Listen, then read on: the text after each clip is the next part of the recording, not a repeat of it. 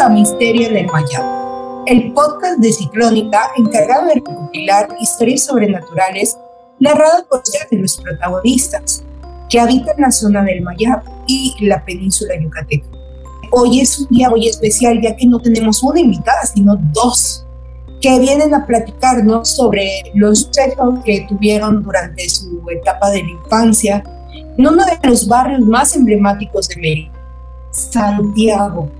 Debes de saber que este barrio es muy conocido por muchas cosas, entre ellas un mercado eh, que existe noches de baile y que es parte del primer cuadro de la ciudad desde su fundación. Esta noche nos acompaña Larisa Barredo y Stephanie Salazar, dos chicas que crecieron dentro de esta zona y que tienen mucho por comentarnos y me gustaría saludarlas. ¿Cómo están chicas? Hola Larisa, hola Steph. ¿Cómo están? Hola, hola. hola. bien, bien, bien. Gracias por invitarnos. ¿Qué onda? Cuéntame un poquito de ustedes. No sé, cómo se le han pasado, qué, qué tanto hace, eh, antes de que empecemos a hablar de su turbio pasado lleno de terror y, situaciones sobrenaturales. Eh, no sé si alguna de ustedes, no sé quién quiera comenzar. Vamos a comenzar por Larisa. ¿Cómo estás, Larisa? Cuéntame un poquito sobre ti. Va, pues mira, yo estoy muy bien, afortunadamente. Eh, justo yo tengo un proyecto con una amiga que se llama Fernanda Camacho, que se llama Suburbios de Mérida, eh, donde platicamos un poco sobre la memoria colectiva del centro en general. Eh, justo por esto, justo porque yo crecí en el barrio de Santiago y pues también porque esta, esta compañera tiene como un, un amor al centro. Entonces me, encantó cuando, cuando me preguntaron si podía participar aquí, porque justo creo que coincide entre esas cosas. Y pues conozco a, a Steph de, literalmente toda mi vida, entonces dije, conozco la persona perfecta para que, para que participe aquí también. Ay, qué padrísimo que estén acá. Y cuéntame un poquito de Steph, ¿dónde estás? Cuéntanos un poco de, de cómo es tu vida, qué estás haciendo, a qué te dedicas, lo que quieras contarnos. Nos encanta pues, el misterio en el Maya. pues primeramente muchas gracias por, por invitarme, Larisa que me comentó. Este, pues bueno, como dice Larisa, nos conocemos prácticamente de toda la vida. Eh, o sea, fuimos uña y mugre desde que estábamos chiquitas, teníamos como siete años yo creo cuando nos conocimos. Y pues nada, hasta ahora a nuestros este, 21 años que nos seguimos conociendo. 20 siempre. claro. Este, no, pero la verdad es que todo muy bien. Eh, yo desafortunadamente ya no vivo en, en, Mérida. Pues, sabes, uno crece, conoce gente, escuela, hace su vida además. Y ahorita estoy viviendo en Estados Unidos.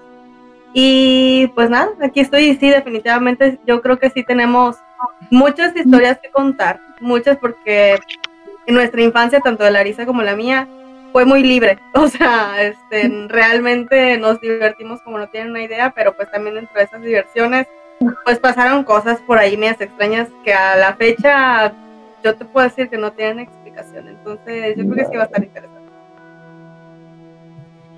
Precisamente de eso queremos hablar, de estos temas que son medio turbios y oscuros, porque cuando hablamos de Santiago pensamos, no, pues la fiesta, los panutos, el caldo, enfrente está el cine, eh, los que no son de Yucatán, los que no son de, de, esta zona cercana a la península, eh, pues deben de, para que yo les pueda explicar mejor y ustedes también, podemos contextualizar un poco cómo está el cuadro de Santiago, qué hay cerca, qué les gustaba visitar, toda esta, eh, esta geografía santiaguera que, que existe en este importante barrio de, de la ciudad.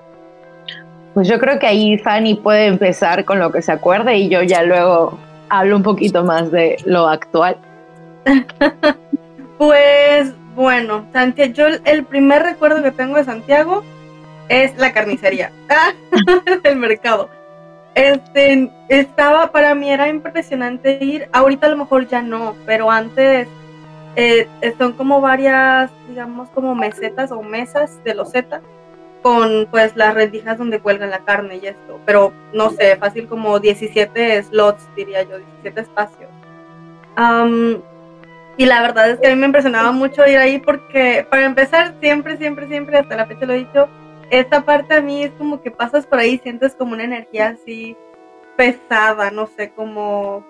Yo no sé, yo no sé si, si quienes crean, quienes no, quienes crean a la mitad, yo qué sé. Pero yo, yo siempre he pensado, yo decía, a lo mejor es por, por toda la energía de los animalitos que matan, ¿sabes? Mm. y que ponen allá a vender. Uno no sabe, pues, o sea, las energías se pegan en todos lados. Ah, pero sí, yo, yo lo que más recuerdo es eso y la cochinita, definitivamente la cochinita de ahí. Ah, antes de la remodelación, ahora ya es muy diferente. Si van a Santiago, tienen la oportunidad de ir al mercado, es muy distinto en comparación de cómo era hace, no sé, unos 10, 15 años tal vez. Muy distinto, o sea, ya está techado, está pintado, eh, está, está bonito. Pero antes ya estaba como medio, medio turbo, inclusive la iglesia, la que está a un costado, estaba así como, no sé, se sentía muy extraño por lo mismo de la, de la, de yo la, creo que la estructura antigua tal vez. Y también lo que yo recuerdo mucho, no sé si Larisa se acordará, es la flor de Santiago, la panadería, ¿te acuerdas, Larisa? Sí, sí, sí. Estaba muy bonito, la verdad, y, y, yo me acuerdo que entraba uno y veía como un cuadro gigante, gigante que abarcaba toda la pared, eh, de una feria, y eso realmente era una pintura de la feria de Santiago como era hace pues, eh, años, años, años. más estaba chica. Eh, pero sí, siempre ha habido como un misterio ahí. Ahorita ya no, las poquitas veces que he llegado a ir a Mérida, ya no siento como esa energía, yo creo, porque ya está más vivo, pues ya se hacen los bailes de los martes y que hacen feria y demás. Pero antes yo creo que sí se sentía un poquito más pesado porque inclusive había que los vagabundos que estaban en la esquina, etcétera, ¿sabes? Pero, pero sí, lo que más recuerdo yo es la carnicería, la vibra de la carnicería, honestamente. Oh, qué padre. Y no, cuéntame, ¿qué onda? ¿Tú cómo lo ves? ¿Cómo no, ahí, ahora? ahí complementando, eh, a, veces nos llegó a tocar, ¿no? Porque salíamos como, pues, nos, o sea, nosotros éramos vecinas. Eh, de hecho, además, nuestras mamás, bueno, mi mamá era mejor amiga de la tía de Steph, ¿no? Y pues se conocen de toda la vida, mi hermano se lleva con sus hermanos. Entonces, bueno, a veces coincidíamos y nosotras, así chiquitas, nos huíamos a las 3 de la mañana, íbamos ahí a nuestra tiendita de por ahí y a las 3 de la mañana estaban bajando la carne y estaba así como un poco tétrico. O sea, yo creo que también es como esa vibra, pero, pero además se veía como un poco tétrico ver cómo bajaban a los animales y todo eso. Y bueno, yo también eh, estudié la primaria por ahí. Eh, no estudiamos juntas la, la, en la escuela, pero yo estudiaba por Santiago y pues yo saliendo iba con mi abuelita ahí a unos helados muy famosos, muy ricos, que de donde se supone que Don Polito creó la, primera marquesita, o sea, la marquesita de la hizo. Yo pasaba ahí a comprar helados con mi abuelita y es como que lo, que recuerdo mucho y la Flor de Santiago, porque justo actualmente es un, un bar, ¿no?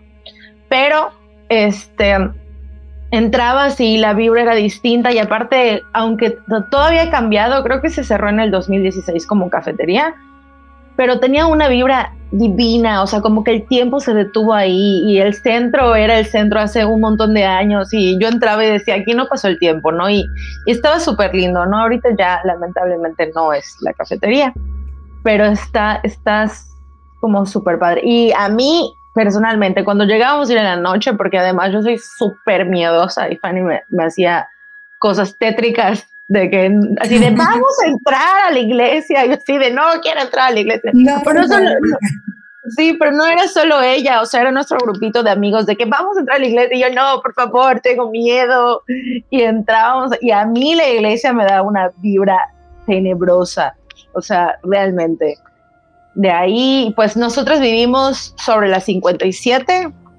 Este, eh, nuestra, nuestra, nuestros vecinos, pues la verdad es que eran muy viejitos, no había niños por, por nuestra casa, o sea, éramos nosotras dos que vivíamos una enfrente de la otra. Y pues justo en la esquina es, pasó la historia ahí medio tétrica de, de, de la Zurita, ¿no? Entonces, Claro, es, un tema muy interesante que de hecho nos vamos a aterrizar ahí un buen rato, ¿eh? porque creo que es una de las casas más emblemáticas de, de lo que viene siendo la ciudad. porque si hablamos ya de, de, otro tipo de haciendas todo, hay un montón por las cuales hablar, pero dentro de la ciudad, la Casa de la Sutrita es una de las más imponentes, por decirlo de alguna manera. Y fíjate que sí, yo, yo creo que el primer cuadro de la ciudad está súper chingón porque vas a encontrar o encontrado los mejores helados, eh, las mejores panaderías, está por ahí la Mayuquita, eh, la principal, y lo que viene siendo el barrio de Santiago a mí me gustaba mucho, yo no viví en el centro, yo vivo en el oriente, o sea, viví en el oriente, mejor dicho, y recuerdo mucho que el barrio de Santiago era uno de los más visitados. Ahí esto de los que son viajeros y les gusta mucho el turismo, tienen que visitar el barrio de Santiago, o sea una vez en su vida cuando vienen a Yucatán. Y todo el mundo es así como que, no, pues esto de, no hay mucho que ver en el centro, y yo, no, sí hay un montón que ver. Y creo que el barrio de Santiago es uno de los puntos más chidos. Y dando un dato curioso sobre este barrio, me gustaría más o menos platicar, sobre todo para contextualizar a los que viven en otras partes del país y, también los que nos acompañan y nos esperamos que nos vean desde fuera, ¿verdad? Ya que tenemos, por ejemplo, a este que nos va a hacer eh, aparecer en otros lares del Obvio. nos va a hacer internationally. Claro, este es el paso a la internacionalización. Eh, me gustaría eh, contextualizar un poquito con esta información que según el historiador Mark Lenz de la Universidad de Luisiana, de Luisiana perdón, eh, en su texto Criados, así que ya está sabe que los mayas urbanos que llegan que vivían en Yucatán durante el siglo XVIII eran denominada esta zona como Cabarrio y que tenía su propio gobierno encabezado por su cacique y por eso podemos entender que el propio barrio tenga su mercado, tenga su zona, tenga su iglesia, porque a pesar que estaba dentro del primer cuadro de la ciudad, era autónomo, era totalmente aparte. Entonces, y lo que comentaban de las vibraciones, de las energías, yo creo que sí es un tema bastante interesante a, tratar, no sé si sean de los animalitos, pero sí podría ser igual de, de mucha gente que, que, estuvo en esa zona y que vivió esta etapa de mayas y pues, todo este proceso. Es que justo como dices, o sea, tuvo este asentamiento maya, pero además, eh, pues se popularizó el, en un tiempo y, y, mucha gente, digo, hoy de verdad, o sea, ya creo que de vecinos solo estamos, o sea, mi familia, la familia de Fanny, y a la vuelta hay pocas personas, pero ya enfrente, alrededor de, del barrio, ya todo es comercio y yo creo que, y también mucho ocurrió porque los dueños originarios de las casas fueron muriendo, entonces yo también creo que la vibra está ahí asentada por, por ahí medio tentel. Claro, la famosa gentrificación que pasa en todas las ciudades que van creciendo, ¿verdad? Sí. O sea, no, no es hablar mal de, del gobierno, ¿verdad? del gobierno que no voy a decir nombres, pero empieza con todos haciendo cosas medias turbias y raras. Estas zonas del centro se han convertido ya en algo que ya no son populares, simplemente se han convertido en estas piezas que se mantienen ahí nada más para crear turismo. Y entonces es muy triste ver cómo se van perdiendo ciertas, ciertos puntos importantes, tradiciones, y se van cambiando por otras. Y me parece igual un tema bastante delicado. No nos bloquees, Mauricio, pero, pero te lo tenemos que decir. Entonces, eh, esta, quería que me comentaran las dos y me dijeron que, por ejemplo, para ti Larisa es la iglesia la que se te hacía lo más tétrico y a ti este la carnicería, no sé eh, qué otras zonas creen que sean así como que el punto de digan, no mames, aquí hay algo. La casa de Fanny. A ver, cuéntenme por qué. Yo quiero Oye. No, es que de verdad, o sea, digo, mi casa igual, bueno, mi casa, la, la casa de Fanny no sé, pero mi casa antes formaba parte de una escuela. Y obviamente también están como estas teorías de que las paredes guardan energía y el sonido rebota y bla, bla, bla, todo esto científico que te lo debo, ¿no? Pero eh, eh, lo curioso es que a Fanny y a mí nos pasaron muchas cosas juntas en su casa y en mi casa. Y digo, no solo a mí, o sea, también le pasaba a sus hermanos, a su mamá, a mi mamá, a mi hermano. Y eh, yo creo que, obviamente, porque vivíamos aquí, pasamos mucho tiempo en nuestras respectivas casas, eh, sí estaba como un poco intenso, ¿no? Lo que, lo que nos pasaba a las dos, porque además, o sea, yo digo, si Fanny no es, hubiese estado ahí, creo que nadie me creería. Y ah, yo creo que le pasa lo mismo a ella, ¿no? Si yo no hubiese estado ahí, no, no, no nos Nadie creería. había creído. Pero a ver, chismenme, ¿qué les pasó? O sea, que dicen, güey, esto es lo peor que nos pasó estando en casa de Fanny o en mi casa. ¿Qué fue lo peor? Bueno, Fanny puede empezar. pues. Lo, lo peor, no sé, es que, a ver, ah, pasaron como muchas cosas. Lo peor, bueno, o lo más como, yo diría, traumático hasta cierto punto, para mí, o sea, que no estaba la lista, de hecho. Eh, yo recuerdo que una vez estaba en el patio, pues en mi casa hay como una terraza en la parte de atrás. Ah, ya, ya me sé Entonces, eh, yo ahí robaba internet del vecino, ¿sabes?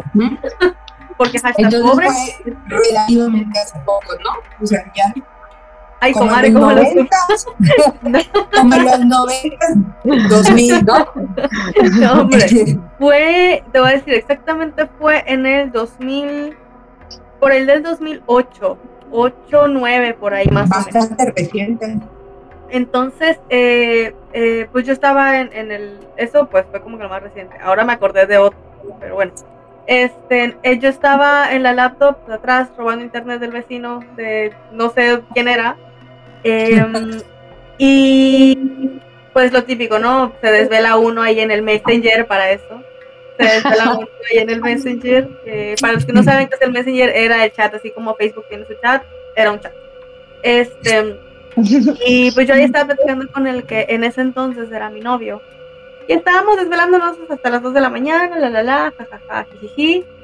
Y típico que baja la mamá y ya es tarde, son las 2 de la mañana, mañana tienes escuela. ¿Sabes? Típico, hija rebelde, no hace caso. Sí, mamá, ahorita subo. Bueno, el caso es que mi mamá estuvo toreando o sea, entre 2, 2.40 para que yo subiera a dormir y demás.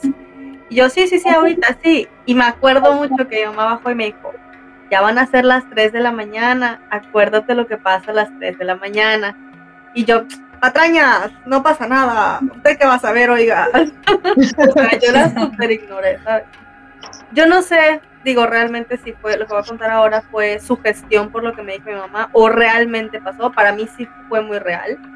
Em, el caso Odio es que... historia. ¿Cómo? Odio esa historia. El caso es que, pues me imagino yo que dieron las, las tres, la verdad no estuve pendiente de la hora, pero sí fue relativamente en el último llamado que me hizo mi mamá. Y yo se cuenta yo tenía la, la laptop abierta, eh, todo el patio estaba apagado y pues yo solamente tenía el reflejo de la luz de la laptop. Y pues solamente al lado de mi casa, eh, de esa casa, hay una casa abandonada. Y pues hay muchos animalitos, hay tlacuaches o zorrillos, como los conozcan. Pues ha- hay muchos murciélagos, o sea, hay un- tengo una piscina, entonces los murciélagos salían y pues como que bajaban a la piscina a tomar el agua y escuchabas el plup de que bajaban a tomar el agua, ¿no? Y pues uno se acostumbra como a esos ruidos. Em, pero a mí se me hizo muy extraño porque de repente escuché como un ¡paz! así, literal, como en el fondo del patio. Pues yo ¿Un lo primero que hice fue, ¿cómo? Como un golpe seco. como un golpe, como si se hubiera caído algo, ¿sabes? Entonces, mi Ok. primera reacción fue pues bajar la pantalla y tratar, ¿no? De, de- de que la vista se acostumbre para ver qué había ahí. Obviamente pues no, no alcancé a ver nada eh, y pues me di- dije a lo mejor pues se cayó un zorrillo porque siempre caminan como en, en- en la barda y se caen. A lo mejor se cayó un zorrillo y no pasa nada. Pero pues escuché eh, los pasitos, como el animalito caminando. Y pues voy a ver, volví a bajar el laptop y me quedé viendo como un ratillo, no sé, como unos 10 segundos. No alcancé a ver nada. Y de pronto, su gestión, repito, no sé, sentí como una vibra pesada, como, como que empezó a hacer frío, como que ya había frío, o sea, cero frío pero yo sentía frío, o sea, no sé, como que cambió la temperatura, no sabría cómo describirlo. Y mm. pues obviamente me dio miedito. Y dije, ok, voy a dormir. Ni siquiera me despedí del susodicho, yo la laptop la cerré literal. Y el momento que la cerré, como que, no sé, de esas veces que haces cosas, pero que realmente no las quieres hacer, son como involuntarias me quedé viendo hacia el patio, como yo creo que fácil como uno o dos minutos. Me quedé viendo hacia el patio, así como tratando de, saber, de averiguar qué era lo que estaba sonando o lo caminando, no sé. Y alcancé a escuchar así como que al, porque está muy largo el patio, como al fondo como un gruñido, como cuando un perro gruñe, ¿sabes? Wow. Y pues yo no tenía perros, entonces yo no tengo perros, la casa de al lado está abandonada y la casa del otro lado es un convento de monjas, donde tampoco tenían perros en ese entonces. Entonces yo dije, ok, esto no es normal. Hice, me hice así como que me hablaba la Virgen, ¿sabes?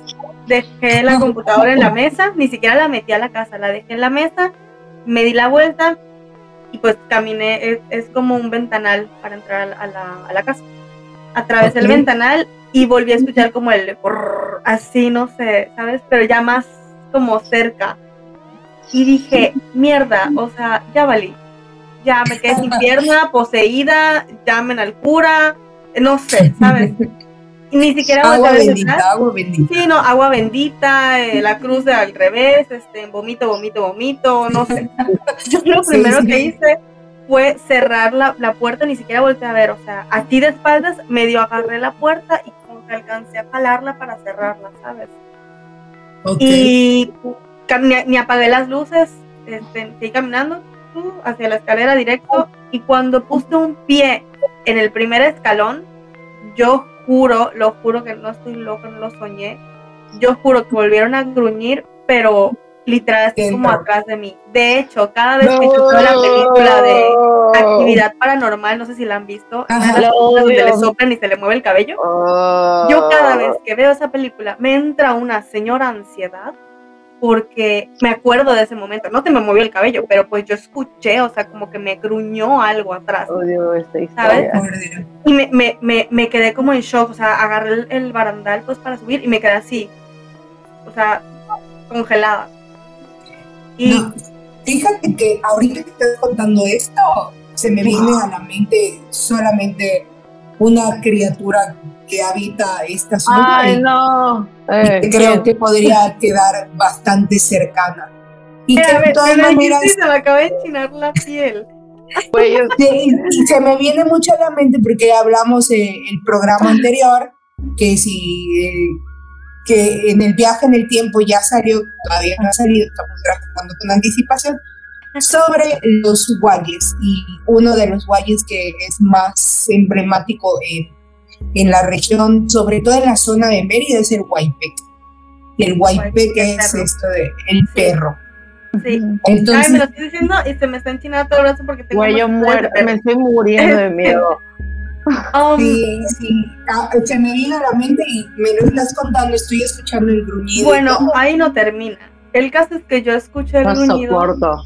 y pues dije, a ver, si volteo esta cosa me muerde y me come, ¿sabes? Pero si lo ignoro y le demuestro que, no tengo miedo, según yo, ¿no? Pues a lo mejor y, me deja en paz, porque pues yo siempre he tenido como esa idea de que se alimentan del miedo. Este.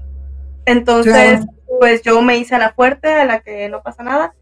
Subí las escaleras, ni corrí, subí las escaleras normal.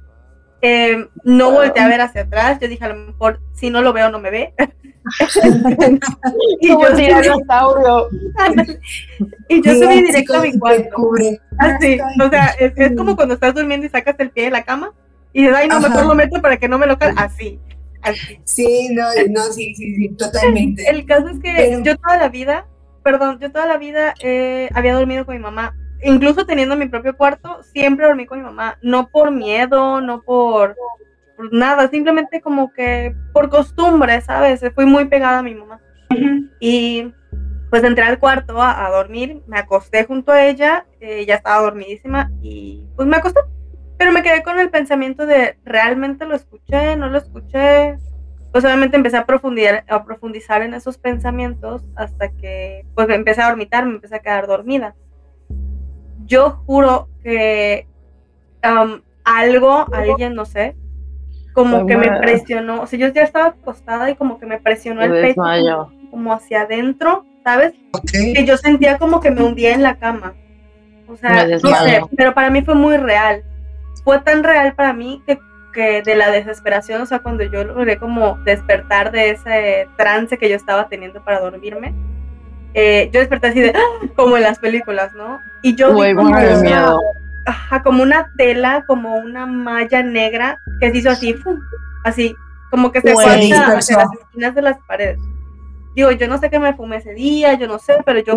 pero, este, y obviamente al ver eso, yo no sabía si me sentía asustada, nerviosa, no sabía cuál era mi estado de ánimo, pero me puse a llorar. Involuntariamente me puse a llorar. Y era tanto el llanto que me despertó, porque yo estaba como tiritando del, perdón, tiritando del, del, del llanto. O sea, sí, sí, yo estaba, Así, y mamá así me decía, ¿qué te pasa? Y yo no podía hablar y estaba llorando y llorando y llorando. Yo le decía, es que yo no quiero llorar, o sea, no sé por qué estoy llorando. Yo no quiero llorar, no tengo ganas de llorar, ¿sabes?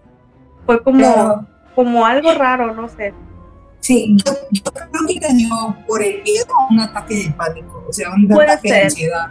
Sí, puede ser. Por lo que me comentas, o sea, a mí lo que, lo que se me viene mucho a la mente es estos parálisis del sueño y muchas veces esta parálisis del sueño ocasiona que estos procesos de nerviosismo desembocan, por ejemplo, a estos ataques de ansiedad y que no es que no sea sobrenatural, porque al final son procesos que nuestra mente hace y que se salen de, de nuestra normalidad y al final son parte de lo sobrenatural. Pero, ¿sabes?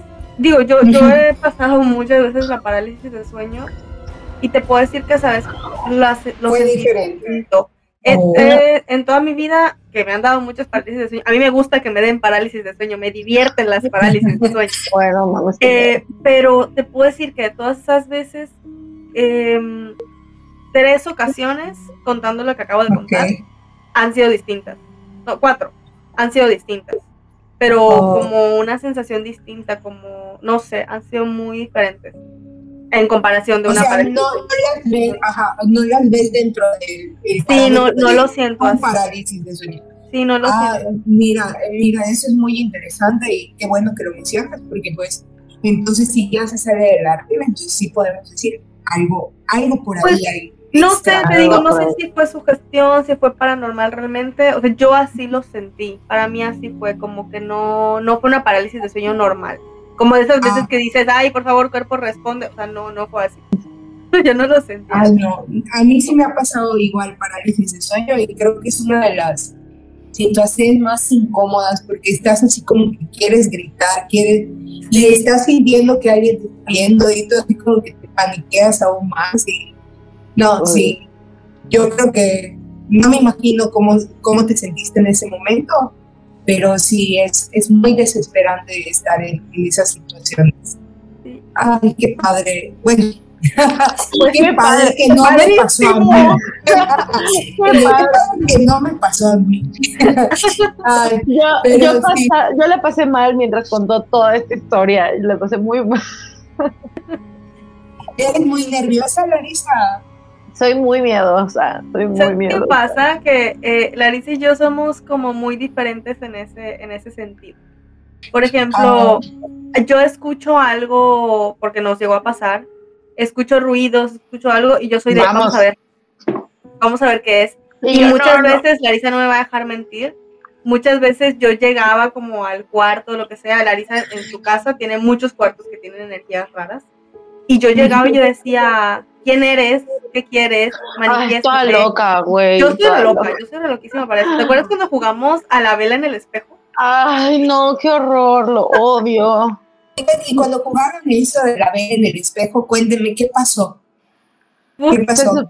Se, supone que, yo no me acuerdo qué le pasó a Fanny, pero yo me acuerdo lo que, lo que me pasó a mí. O sea, no era así como nada, nada súper paranormal, según yo, no me acuerdo. Es que te digo, o sea, Fanny me arrastró a mil cosas y ahí va la otra. Así de que, bueno, tengo miedo, tengo miedo, pero quiero encajar y lo voy a hacer. no, no es. No, que, no, no era como para encajar, pero era como que ya estamos en esto, bueno, jalo. Eh, y, y, y, ya soy, yo soy súper miedosa, soy muy miedosa, o sea, suena algo y me quiero ir corriendo y de repente eh, yo sentía como feo y le decía a Fanny, no quiero seguir haciendo esto porque estoy sintiendo feo y me dice, no, exageras y yo, Fanny, estoy sintiendo feo.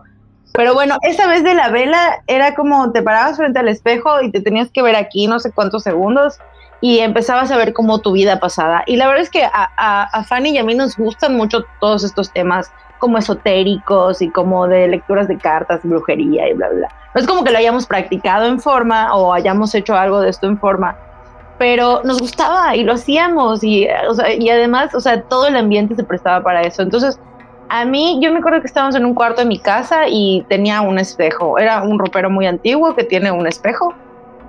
Y nos paramos con, con, la velita y nos teníamos que decir algo que ni me acuerdo qué era y nos veíamos aquí y podías ver tu vida pasada, así era así, ¿no? Sí, o sea, que en teoría veías cómo tu cara se iba transformando en vidas anteriores. En tu vida anterior, ¿no? Ajá. ¿Y si y... a ver? Yo sí. Pues yo, no, yo no vi como un, caro, un cambio como tal en mi cara, pero yo sí pude ver como, pues más como que cambios en mis facciones, como que me, veía como algo raro atrás de mí, o sea, porque incluso dejé de ver a Fanny y dejé como de, de, de, escucharla y yo así como de, y fue cuando entré en pánico, porque dije, no sé qué está pasando, que me seguía viendo a mí misma, pero ya no veía lo que estaba atrás de mí, ya no veía mi cuarto, empezaba a ver como luces y yo así ya no quiero jugar esto.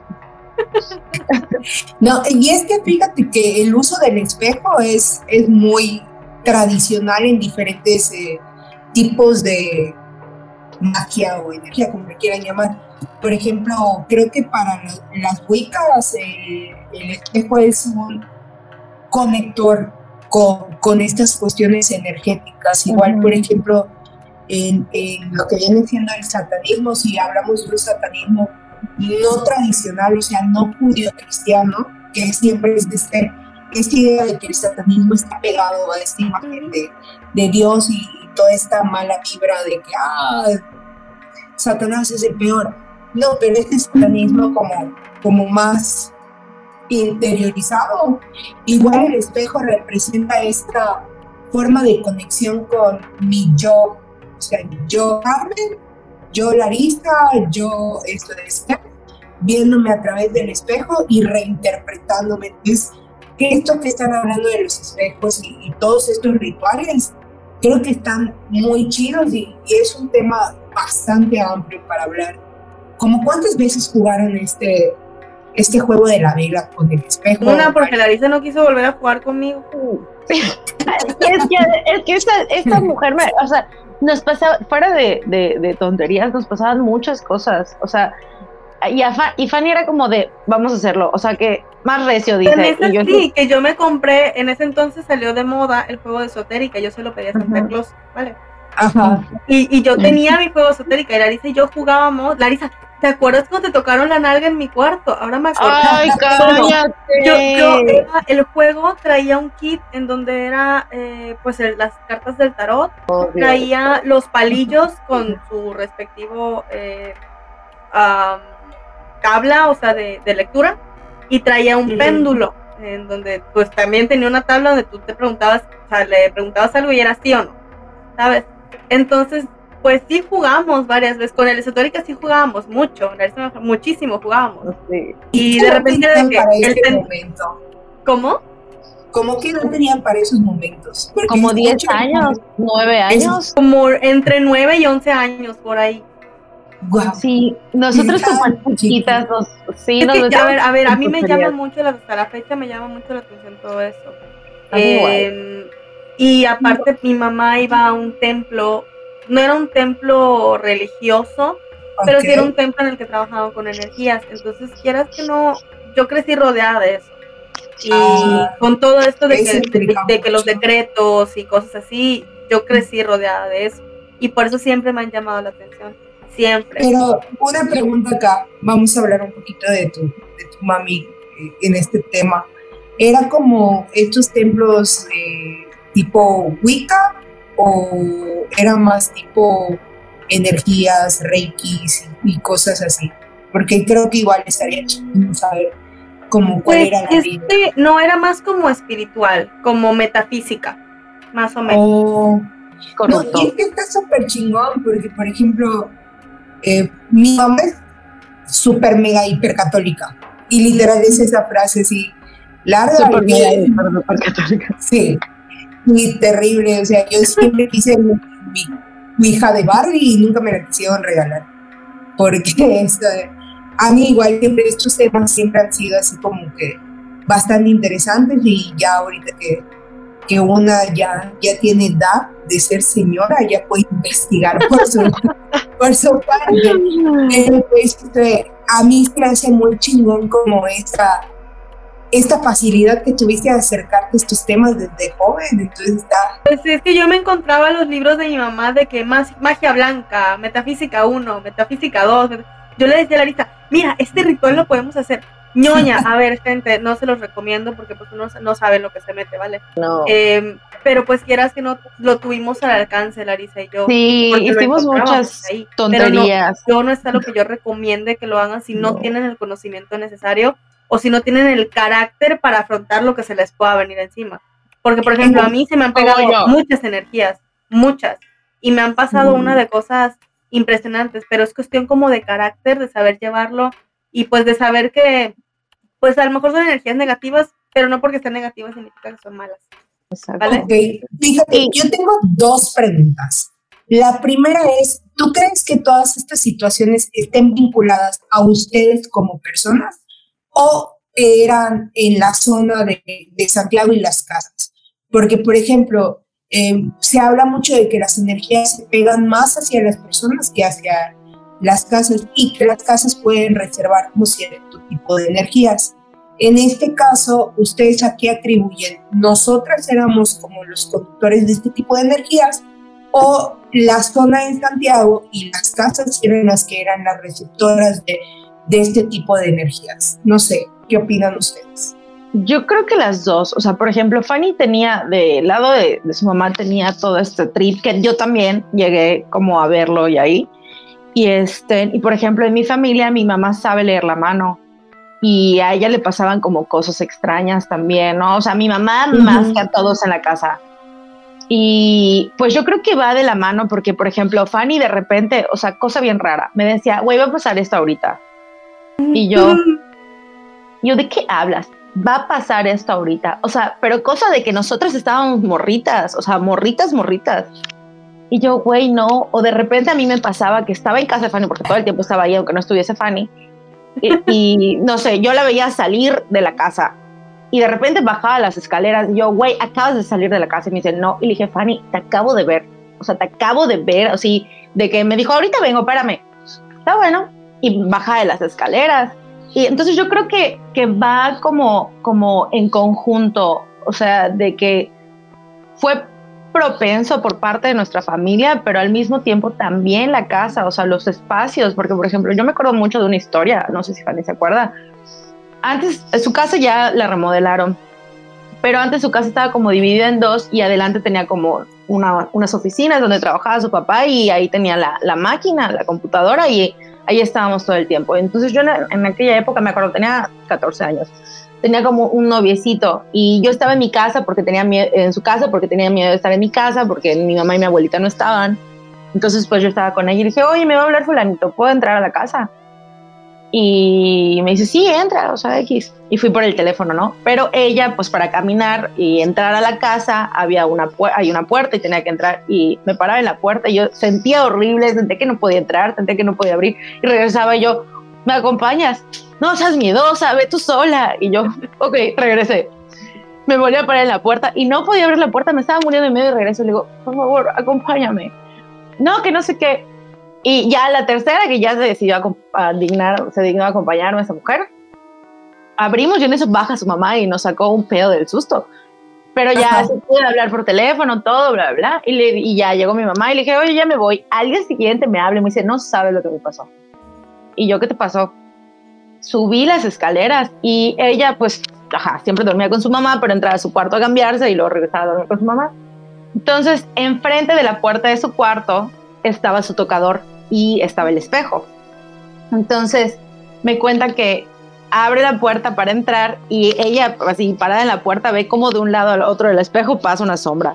Dijo, en la torre. No, se fue directo a dormir con su mamá. Y yo, ves, te lo dije, te dije que había algo ahí y no me creíste. Porque sí, nos pasaba mucho este, este, este trip a las dos. Entonces, yo creo que también, ¿no? O sea, de repente tengo amigos que me dicen, es que nunca me ha pasado esto. Y yo digo, pues es que a lo mejor no estás abierto a que te pase, ya sabes. O sea, yo creo que va de la mano, o sea, el, el, lugar es propicio, pero nosotros también estábamos como abiertas y propensas, ¿no? No, y fíjate, lo que dices eh, tiene mucha razón, o sea, ¿a qué me, a qué me refiero? O que, ¿A qué quiero referirme en este punto? Creo que depende mucho de, del tipo de realidad que manejamos, lo que podemos percibir. Nosotros damos como que esos permisos de quién se puede acercar y quién no. Entonces creo que no es solamente en este plano, sino como que todas las interconexiones que existen. Nosotros decimos, bueno, tú tienes chance de, acercarte a mí, tú no, somos los que damos el permiso al fin y al cabo. En que me dices que tu mamá esto de le, leía la mano, lee la mano, tú, ella de dónde la aprendió, cómo, qué onda. Pues yo siempre le he preguntado, porque le digo, enséñame, ¿no? Pero eh, ella dice que agarrar la mano es como leer un libro. O sea, nunca le enseñaron, pero un día se dio ah, cuenta que lo podía, sí, que lo podía hacer. Y de hecho ella empezó como jugando hasta que le pasó que, que vio que iba a morir un amigo y dijo, no, yo ya no hago esto. Y ahorita ya lo hace, pero te cuenta, ella más que nada como que te cuenta de tu pasado y cosas que no puedas recordar para que evites esos temas en el futuro. Y este, y sí, de repente como que te dice el futuro, pero no le gusta, o sea, no le gusta como tanto hacerlo por este tema y además este te dice, ¿no? O sea, el futuro no está, o sea, esto es lo que puede pasar si continúas haciendo esto y esto, pero tu destino puede cambiar, o sea, dependiendo de las decisiones que tomen. Y está bien interesante lo, luego ahí lo que ocurre con, con mi mamá, que, que sí, tengo una amiga que siempre viene y le dice, tía, y me vas a leer la mano hoy y decir, qué miedo, yo no quiero gracias. No, fíjense que tengo curiosidad de un tema por las dos, porque ahorita voy igual a, a molestarte por ahí este de un ratito, pero quería saber primero, Lari, eh, ¿tu familia de dónde es? Porque sé que, por ejemplo, eh, si no me equivoco, este, me comentaste que tu familia era de Oaxaca, algo así. por parte de mi papá, sí, por parte de mi mamá, todos son de, de Yucatán. ¿Y, ¿Y, la tuya, Larisa? Pues mi papá, o sea, bueno, mi papá no sabría decirte, según yo es de aquí, este, pero mi abuelita, o sea, por parte de mi mamá está como mezclado. Mi abuelita, eh, ella nació en, en Tecash, pero este, su familia, eh, los sus abuelos son de Italia y tiene, y por parte de mi abuelo, este, pues son igual de, creo que de Tecash. Pero ah, en mi familia habían, no sé, les decían que es por parte de mi abuelo, eran las brujas Molina, así les decían. Yo desconozco un poco de esta historia, pero, pero se supone que eran famosas, pero más que, que brujas como tal, vendían como remedios, o sea, ya como que lo que fue entendiendo es como que vendían remedios botánicos, más que ah, ser eh, brujas. mira, siempre lo he dicho y de hecho en el programa anterior lo dije, somos el germen del mal. Siempre que tenemos conocimiento, las mujeres somos tachadas de, de brujas y por ahí. Larisa, yo quiero esto de pasar un momentito con Esther y preguntarle a Esther, porque ahorita yo sé que ella ya no vive en Yucatán entonces me gustaría saber qué, qué te ha pasado ahora que estás viviendo en San Diego o San Francisco. San Diego, ahorita estoy en San Diego. en San Diego. Entonces, si sigues viendo, has visto fantasmas, algún tipo de, mm. de presencia, ¿qué, ¿qué, hay por ahí? Um, fíjate que hubo un tiempo eh, en el que yo creo que es algo que se puede controlar, si, si lo sabes cómo trabajar. Hubo un tiempo en el que yo me cerré completamente y me bloqueé y dije, yo no creo en esto, esto no pasa, porque ya eran tantas cosas a las que me pasaban que yo sentía que ya me estaba sobrepasando, o sea, que yo ya no lo podía manejar. Yo decía, como que me puso una venda en los ojos y yo dije, no me pasa más, ¿sabes? Eh, de ahí pues yo salgo de Mérida, eh, eh, vine a vivir un año en Estados Unidos, regresé a Mérida unos meses y pues me salí a vivir de Mérida otra vez porque pues yo soy casada, entonces mi esposo es de Mexicali. Y cuando yo me voy de Mérida, eh, pues me voy a Mexicali con él a vivir. Estuve viviendo un año en Mexicali, luego estuve viviendo un año en Tijuana y ahora que pues ya estoy viviendo en San Diego, ya llevo un año y cachito. Cuando recién llegamos, llegué, perdón, yo a Mexicali, él pues ya estaba ahí, él había ya rentado casa, teníamos carro, ya teníamos todo, ¿no? Desde que yo llegué a esa casa y entré, muy bonita por fuera, pero desde que yo entré, lo primero que veía uno era la sala, era como, como de una pieza, como una pieza corrida, porque era sala, comedor, cocina, ¿no? Y pues yo entré y del lado derecho estaba pues como que la sala y yo lo primero que le dije fue, no me gusta la sala. Y el otro, hey, espérate, o sea, acabas de llegar. y yo, no, no me gusta, no me gusta, o sea, no, no quiero estar nunca en la sala. Y él me decía, no, estás loca, ni acaso, o sea, ya vas a empezar con tus cosas, ¿no? Em, y se me quedó mucho ese hecho de que, de la primera impresión como de, pues de la sala. En Mexicali, pues hay mucho, bueno, en Baja California hay muchos temblores, entonces, pues muchas veces las puertas se azotan, o sea, de repente estás parado y escuchas como un, como un golpe. Y realmente es un temblor, o sea, como que fue un golpe que dio la tierra y te azota todo. Entonces, pues yo lo atribuía a, eso, pues realmente a que pues el, las vibraciones de la tierra que hay pues, en esta zona. Pero hubo una situación muy particular que me pasó cuando estaba ahí. Para eso yo no trabajaba, mi esposo estaba trabajando aquí en Estados Unidos y yo estaba en Mexicali. Y pues yo me quedaba sola en la casa. Nunca me ha dado miedo ni nada, nunca he tenido ningún problema, pero pues ese día me estaba aburrida y me puse a ver la tele en la sala donde juré y no te gusta. Entonces pues estaba viendo la tele y me empecé a quedar dormida porque a mí la sala cada vez que estábamos ahí me daba mucho sueño. Y yo se lo decía, me roba energía la sala, yo no puedo estar aquí, me roba energía. Y él me decía, no, estás loca, es que estás cansada o yo qué sé pero realmente yo me sentaba en la sala y así como pollito me empezaba a dormir, literal. Y yo no podía ver tele, no podía ver nada, me dormía. Y pues día estaba viendo televisión y pues me empecé a acomodar y acomodar y acomodar y acomodar. Entre la acomodada me dormí. O sea, cerré los ojos, según yo dormitando. Pero escuchaba todo, seguía escuchando pues las sirenas de los autos, los autos pasar, los claxons, este. Yo seguía escuchando el ambiental. Eh, pero estaba dormitando. Y de pronto escuché como la puerta que estaba, ¿qué te gusta? Cuatro metros de mí o menos. Escuché cómo se abrió, que es la puerta principal, la puerta de entrada principal. Y era un sonido muy característico porque debajo de la puerta hay un, tiene como una, yo los conozco como polveras, este, ¿sabes? Sí, sí, para que no entre la suciedad. Pues cuando se abre la puerta sonaba así como que, como que se deslizaba. Y yo, lo, yo escuché eso. Yo nunca pensé, hay algo paranormal. Yo dije, ya valí. Ya entraron, ya me secuestraron, ya se robaron todo, ya aquí tirada en el monte, ¿sabes? Entonces yo estaba en la sala acostada y yo en modo no los veo, no me ven, dije, a lo mejor si no, solo entran a robar, a lo mejor si no me despierto, pues no, no me hacen nada, nada, lo van a robar, ¿no? Y yo me quedé quietecita, según yo, ¿no? Dentro de mi sueño, que no sé si fue un sueño, ve que quietecita. Y para no hacerte tan largo el cuento, escuché cómo caminaba lo que sea que había entrado. Y en eso escuché tonto, ¿no? Porque escuché que se abrió el refrigerador y yo dije, ah, chingada, me van a robar hasta la comida estos, o sea, ¿qué les pasa? Tienen hambre. o sea, aparte hasta se dan chance de ladrones de hacer un sándwich. Y ahí fue cuando dije, no, a ver, espérate, Stephanie, estás soñando, esto no es real, ya despiértate, te estás soñando.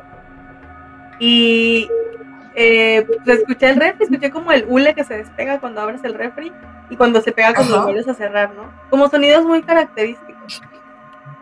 En eso, pues según yo me desperté, según yo como que mm, entre abrí los ojos y entre que estaba viendo y no viendo, yo vi la puerta cerrada porque me quedaba de frente. Entonces yo ahí yo ya sé que yo ya no estaba durmiendo porque pues, yo alcancé a ver la puerta que estaba cerrada. Y de pronto seguí escuchando los pasos y yo dije, pues entonces ¿quién es?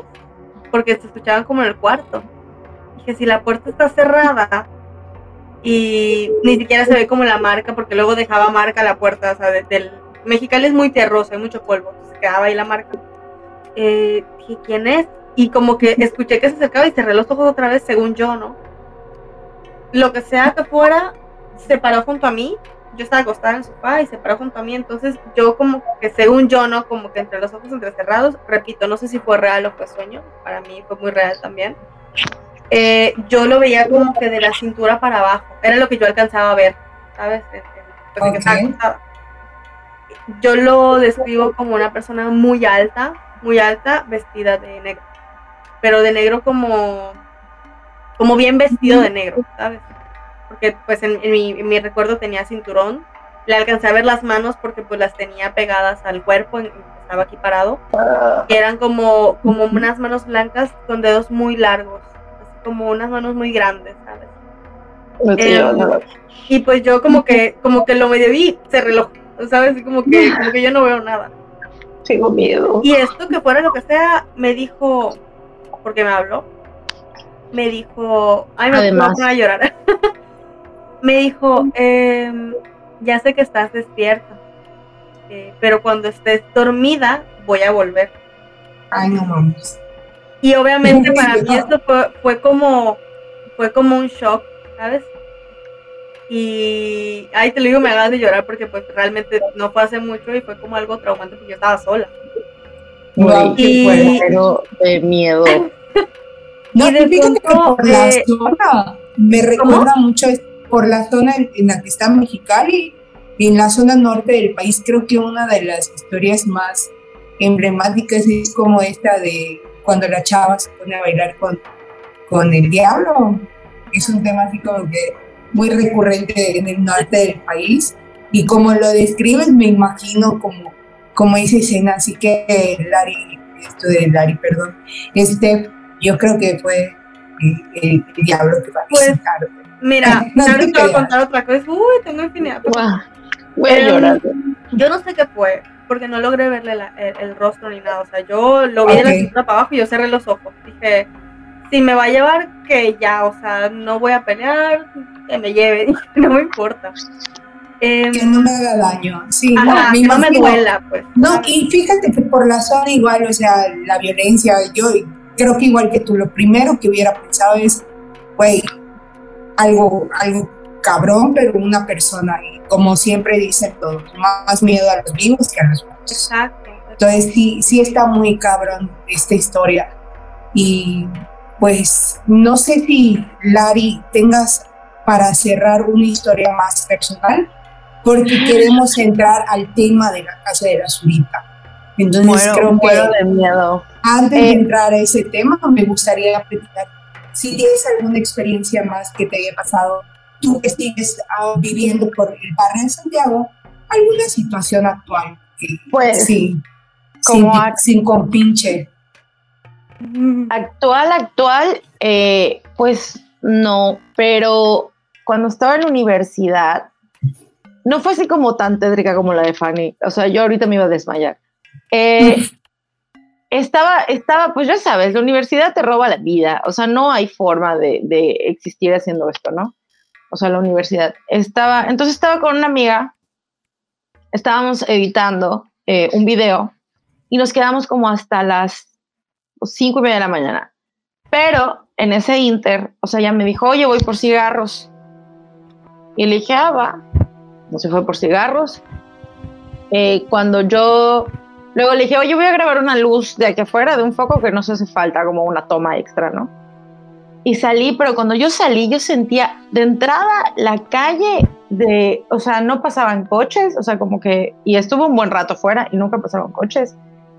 Y se sentía una pesadez en el ambiente, pero pesadez, o sea, que decías, ¿qué pasó? ¿Qué está pasando?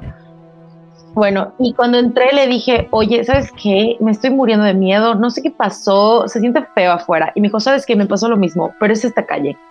Porque cuando ella eh, me dijo, doblé en, en la 70, este, dejé de sentir feo. Le dije, güey, pues ¿qué será? X. Seguimos trabajando, editando y de repente se, empecé a sentir un olor a flores. Yo en ese momento dije, ¿quién se puso perfume? Y yo dije, ¿será que, o sea, que esta niña está masticando chicle y por eso huele tan rico? O sea, como que estaba como intentando, antes de vociferar lo que estaba pensando, estaba como intentando eh, buscar explicaciones. Buscar una explicación porque fue como que todo el ambiente, todo el ambiente olía a flores, a un perfume muy intenso como, eh, como flores.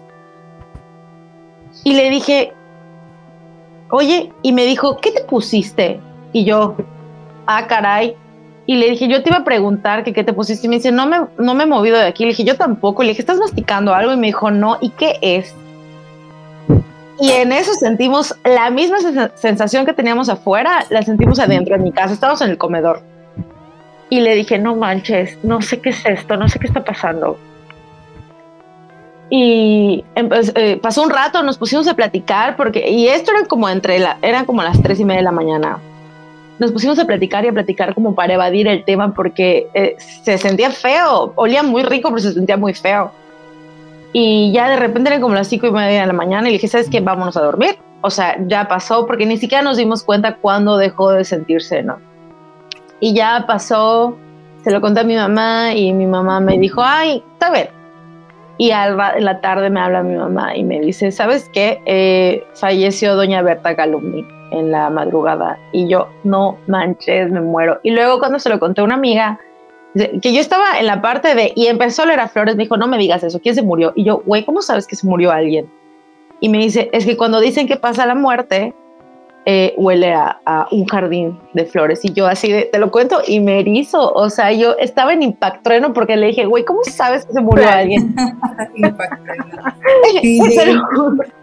Entonces eso fue como lo más, te digo, por, bueno, ni siquiera tan reciente, fue por ahí del 2015 porque estaba en la universidad y, y estuvo teatrico. Y luego nos pasó una vez con una tía abuela, a mí y a mi mamá, y como cosas como esas. O sea, yo de que haya visto algo como tal, no, afortunadamente. Pero, este, sí, o sea, como eso fue como lo, lo último. Lo más canijo, ¿no? No, fíjate que esa, esa narrativa del olor a flores, a mí me ha pasado igual sentir el olor a flores. No sé si alguien muere o no, pero sí es así como que de repente, no sé si no sé si, si realmente qué tipo de efecto sea, pero a mí me ha pasado que, por ejemplo, estoy en la casa y de repente se llena olor a flores y así como que de todo. ¿No les ha pasado lo contrario? Sí, también. ¿No les ha pasado oler a, yo, bueno, Larry sabe, yo, sí, yo no, yo no, mi sentido del olfato no está tan entrenado desde siempre. O sea, una vez me di un golpe en la nariz cuando estaba chiquita y hace cuenta que yo te puedo decir, huele a comida, pero no te puedo decir, ah, huele a pollo. O sea, para mí huele a comida en general, ¿sabes? No, no sé distinguir porque pues no lo tengo tan desarrollado. Pero para mí sentir un olor es porque tiene que oler, o sea, es porque te estás pudriendo, ¿sabes? Por dentro correcto, Es correcto. Entonces, yo he sentido ese olor a como a azufre. En esa ocasión que la historia que conté hace un rato lo sentí. Um, igual aquí en Mexicali, porque la historia no termina ahí, me volvió a pasar otras dos veces, ya hasta que nos cambiamos de casa. Em, y las tres veces que me pasó, las tres veces eh, sentí ese, ese olor como a, como quemado, como a carne quemada, ¿sabes? Me desmayo. Y una pregunta más antes de, de pasar al tema de la surita. Eh, cuando dices que te pasó, o sea, una vez mudándote, ¿este ente ya no volvió o sí lo has vuelto a ver? Entonces estaba como conectada a la casa eh, eh, fue una cosa rara porque antes, haz de cuenta que en cuando ya me pasó la tercera vez, yo dije, son tonterías, me cambio de casa. Empecé a buscar casas y demás, pero pues buscando la casa, eh, yo estaba haciendo limpieza en donde vivíamos. Este, estaba haciendo curaciones de cuarto y así, ¿no? Y revisando en los cajones, encontramos unos zapatos viejos, así, unos zapatos como desgastados. Yo le dije a mi esposo, oye, ¿y esto qué? dijo, no sé, me dijo, yo limpié todo, yo no puse eso ahí. Le dije, pues es que nadie más entra a la casa, o sea, ¿quién los metió? Y, y, de hecho me dijo, los voy a sacar y yo no, ni los toques, le ni me los toques. Entonces, porque eh, no lo hubiera cargado él. Ajá, de hecho yo los agarré. este, yo los agarré y yo los saqué a la basura, literal los saqué a la basura. Este, y como a las, creo que a la semana siguiente fue cuando nos cambiamos de casa. Y en la nueva casa no, no te puedo decir que no, nunca. En la nueva casa lo único que me pasó fue que como que se me apareció mi abuelita, pero, pero no fue nada así feo como ah. el primero. Ok, miren, vamos a pasar ya porque nos está, nos está jalando un poquito el tiempo a uno de los temas que creo que es muy emblemático del barrio de Santiago y que se tiene que tocar sí o sí, que es la Casa Zurita todas aquellas personas que no son de, del Estado, que no son de la península, yo creo que igual muchos de acá de Mérida ya no conocen esta historia porque es bastante, eh, eh, bastante antigua, por decirlo de alguna manera, pero nosotros seguimos siendo jóvenes, ¿eh? Yo una vez les digo, si, si chocan las temporalidades es por cuestión de viajes en el tiempo, no es porque es correcto. grandes. Pero creo que es uno de los sucesos más controversiales de, de, nuestra ciudad.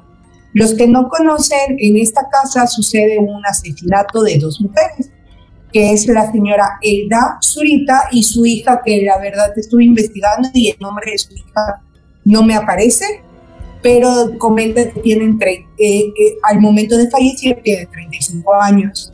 Ella, la señora, era usurera y junto a su hija llega su novio y fueron atacados por un grupo de personas que entran a la casa con la finalidad de robar el capital y joyas y todo lo que tenía la señora en casa.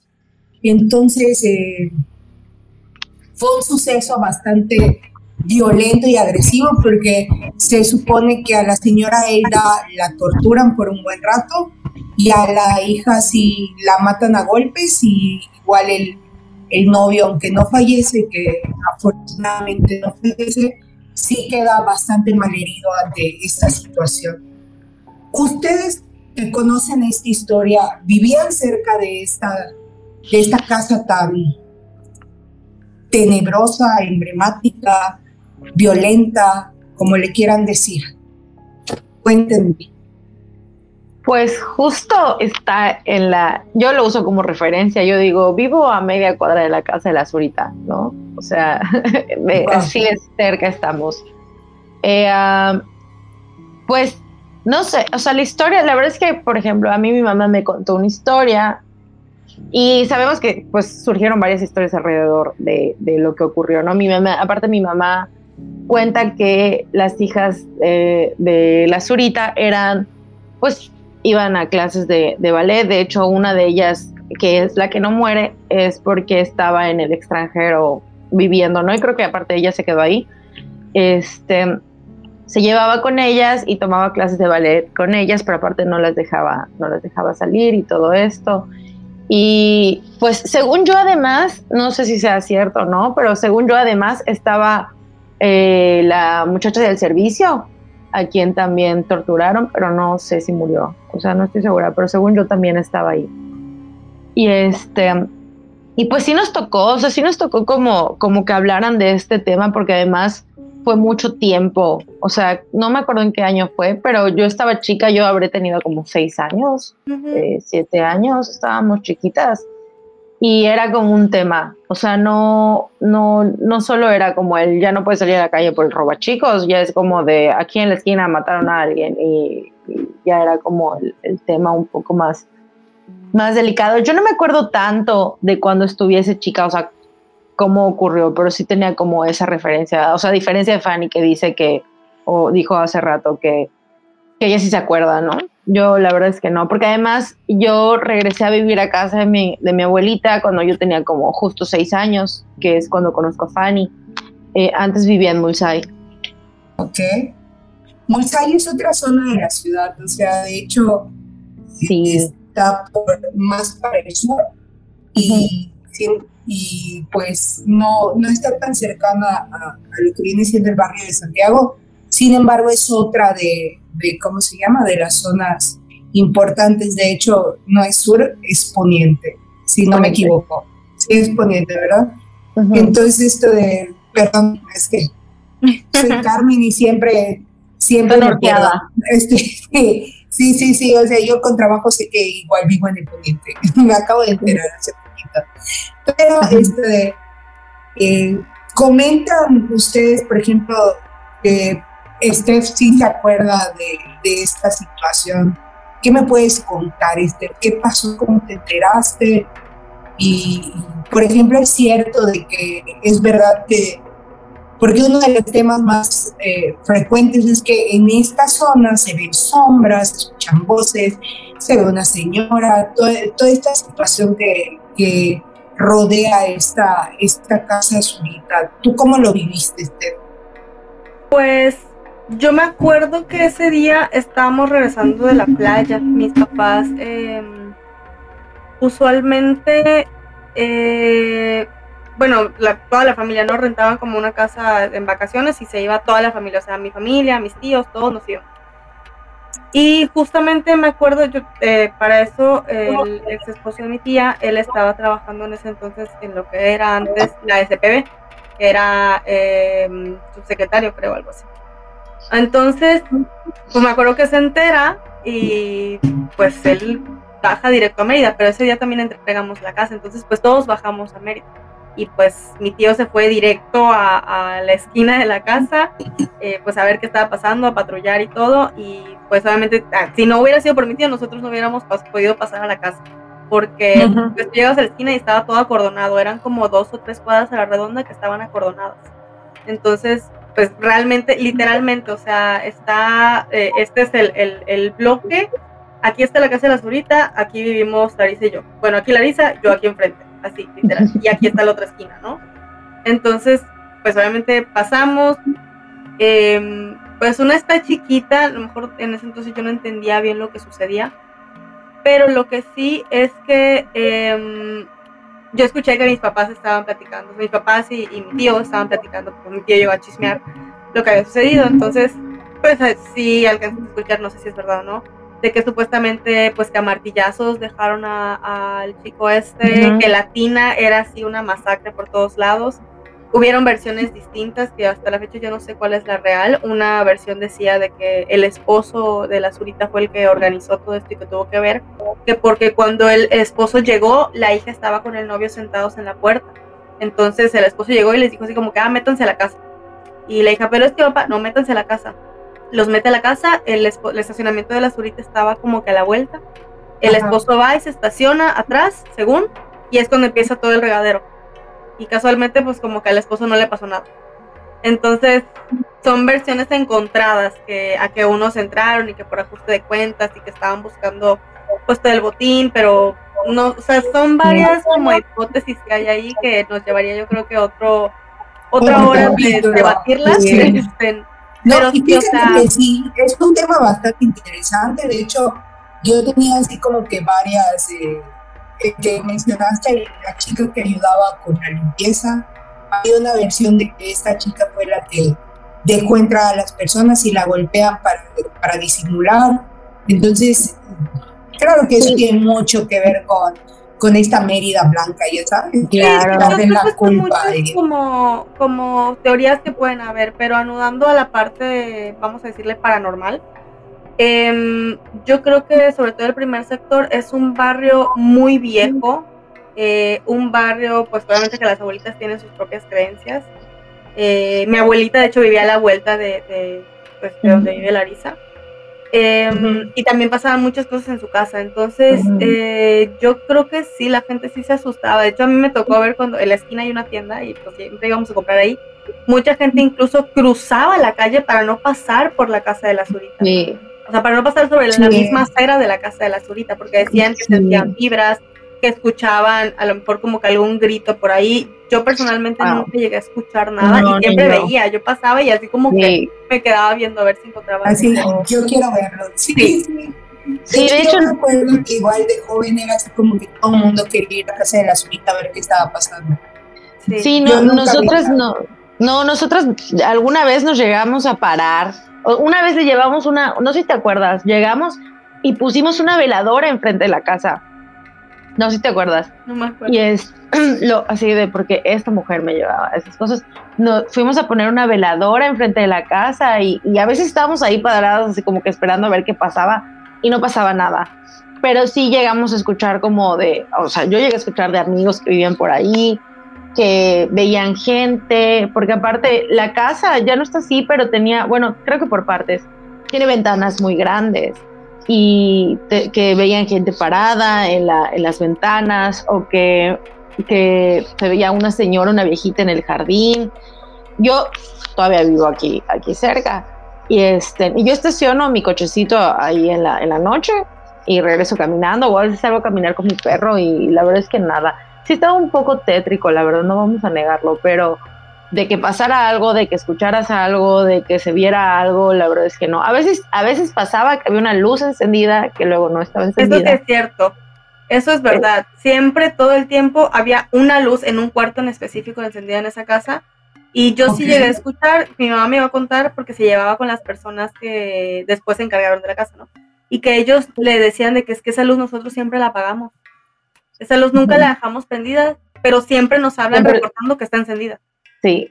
No sabemos quién la enciende porque el velador pues no, no tiene acceso como a esa parte, pero siempre está encendida. No, y, está, está, muy padre y aquí volvemos a lo mismo. muchas personas hablan que nada tiene que hay después de la muerte. Entonces, eh, cuando pasan este tipo de eventos, se habla mucho de que energías se quedan eh, paradas entre un plano y el otro y, surgen este tipo de situaciones que para nosotros pueden ser como paranormales, pero en realidad es este proceso de que la búsqueda de, que, dónde estoy o, cómo estoy parada en este mundo. Entonces creo que es un tema bastante chido y que es bastante interesante y creo que en general toda esta plática ha sido, wow, súper chida con ustedes, chicas. Eh, no sé eh, si quieren comentar algo para ir cerrando el programa, eh, si tienen algún comentario más, ya sea de la Casa Zurita o algún tipo de comentario sobre el barrio de Santiago, que, que igual es como esta zona. ¿Qué les gustaría comentar para ir cerrando el tema? Pues, o sea, como más como que en general de, de la zona o el barrio, pues la verdad es que sí, como que cuidamos todo, todo nuestro centro histórico porque hay muchas historias ahí que desconocemos. Y también que nos abramos, yo le agradezco mucho a Fanny porque de verdad yo moría de miedo en la vida. Eh, todavía me da mucho miedo estas cosas, pero agradezco la, la, sensibilidad y que justo que nos hayamos aventurado a un montón de tonterías y que las, eh, las hayamos podido vivir juntas. Porque de verdad, o sea, bueno, al menos en mi casa también nos pasaba que nos escondían cosas, o sea, de que nos movían cosas del lugar, las ponían en otras partes y de repente era así como de eso los aluches. Aparte en casa de Larisa hay niños, hay duendes sí, en casa de Larisa. Sí, hay, en mi casa hay duendes, en mi casa hay duendes. Entonces, eh, yo creo que si nos abrimos un poco y dejamos como este escepticismo de un lado y vamos a ver obviamente intimida y da miedo, no sé, a Fanny no le da miedo aparentemente, pero es algo como, es como un reto, porque lo desconocido es un reto, porque lo que no conocemos nos da miedo, porque, y no solo, y no solo hablando como en lo espiritual o lo paranormal, sino también cuando alguien, una persona, ajá, no encaja en cómo concebimos el mundo, nos da miedo. Entonces, esto yo diría que estaría padre que se aventuraran y pues, o sea, ahora sí que sin miedo, ¿no? Claro. Y por aquí, ¿te quieres comentar algo para ir cerrando el tema? Eh, pues eso, realmente que, eh, bueno, en cuanto al barrio de Santiago y los barrios colindantes, que, se, que les nazca este amor por conocer más allá de lo que nos muestran en lo comercial. ¿A qué me refiero? A que, por ejemplo, en el barrio de Santiago, si uno pregunta, ah, los bailes de los martes, ¿sabes? Pero, por ejemplo, eh, es muy padre escuchar la historia de Doña Chonita, de la lonchería, de la cochinita. No, y pues, ¿qué pasó? No, pues fíjate que ahí esta señora, así, así, así, o sea, que se involucren un poquito más en, el, en, profundizar en el tema eh, de la cultura. Y créanme que eso les va a llevar como a, les va a abrir las puertas así de, en cuanto a historia, sobre todo paranormales, porque pues todo, todo lo que sea desconocido para nosotros va a ser paranormal. Sea o no sea paranormal, ¿verdad? Entonces sí los invito a que realmente investiguen un poquito más a que, como dice Larisa, que abran un poquito su mente, aunque no crean, que abran un poquito, porque al final de cuentas son opiniones de las demás personas y hay que respetarlas. Em, y si no creen, pues es gusto de cada quien. Si quieren que les pase, no lo busquen, simplemente abran su mente y les juro que les va a caer todo encima. Les va a llegar. Les va a llegar, sí, sí llega. Sí, fíjate que lo que estás mencionando, Steph, es muy chido, esta idea de de acercarse a estas zonas, estos barrios, estos recorridos por el centro histórico. Y, por ejemplo, eh, me gustaría mencionar que existen nuevas formas de hacer turismo que realmente surgen a partir de esta necesidad de, de, cambiar la manera de ver el mundo por, por esta situación del COVID. Y una de ellas es el turismo alternativo, que por ejemplo es muy adecuado para, para gente que somos igual acá de Mérida, porque yo soy de Mérida y desconozco muchas cosas de, diferentes barrios y estaría chido empezar a conocer la ciudad y qué mejor que con un buen guía de turistas que tenga esta, esta visión alternativa, sustentable y que se, se adentra a estos puntos históricos y emblemáticos de, de la ciudad. Y, por ejemplo, para los que gusten, tenemos a un compañero que es parte del equipo y que tiene un proyecto muy chingón de eh, este turismo alternativo, que lo pueden encontrar en Instagram como arroba goce287, doble. Entonces, si ustedes están buscando hacer otra forma de turismo, esta es su gran opción. Y no sé si nuestro productor pueda poner la información aquí abajito, nos podría ayudar mucho con la magia de la tecnología y que aparezca por ahí. Y pues ya para cerrar este capítulo que fue muy, muy, muy chingón y de verdad cuando gusten podemos volver a armar un episodio entre nosotras. Eh, me gustaría me gustaría agradecerles tanto a usted como a Larisa por su tiempo y por este hermoso viaje temporal y esta cartografía que pudimos armar a través del barrio de Santiago. Entonces, todo es súper chingón y cuando gusten, los micrófonos están abiertos, igual para la gente que, que nos está escuchando y tenga anécdotas, estamos abiertos a sus participaciones. Nos pueden encontrar en Spotify, nos pueden escuchar en Facebook, nos pueden encontrar y seguir en Twitter y también a nuestros post podcast hermanos de Ciclónica. Y a ustedes, chicas, ¿dónde las pueden encontrar? ¿Dónde las pueden ver? ¿Dónde las pueden seguir? Porque sé que, por ejemplo, una es streaming, la otra tiene proyectos por ahí culturales. Entonces, cuéntenos un poquito de eso. Pues a mí, bueno, nos pueden seguir en una cuenta donde justo eh, salvamos el, valor histórico del centro, que es Suburbios de Mérida. Estamos en Facebook y, e Instagram. Y personalmente me pueden encontrar como Larisa la Negra en Instagram. Eh, yo ahorita la parte de, sí, la parte del streaming la tengo en mantenimiento, digamos, este, por ciertas cuestiones personales pero eh, toda la información de que si voy a hacer stream o algo próximamente la estoy dando en mi Instagram. Usualmente ahí subo historias y demás. Eh, mi Instagram aparece como guion bajo Fanis GG o Fanis GG. Igual no sé si lo pueden poner como por aquí abajito porque de repente está complicado de encontrar. Eh, estaría excelente. Eh, pero por ahí. Claro, claro. todo pero, es posible con ese Claro, pero sí, este, esto eh, sí lo estoy trabajando, la parte del streaming, y espero por pronto volver. De hecho, también eh, en mis streamings yo hacía eh, streamings, pero con, no sé si la conocen, es una aplicación que supuestamente te detecta energías alrededor, entonces tú la tienes abierta oh. y detecta palabras eh, de acuerdo a las radiofrecuencias, ¿no? Según. y pues yo hacía mis oh. streamings con esa, con esa aplicación abierta, entonces era como que yo estaba hablando con alguna energía, una persona que estuviera pasando en ese momento conmigo.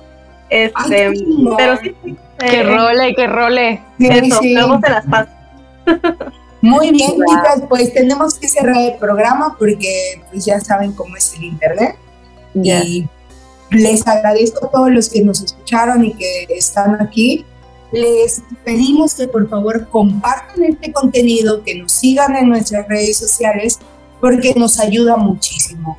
Yo soy Carmen Espinosa y como cada noche les deseo unas dulces pesadillas. Hasta luego. Hasta luego. Bye.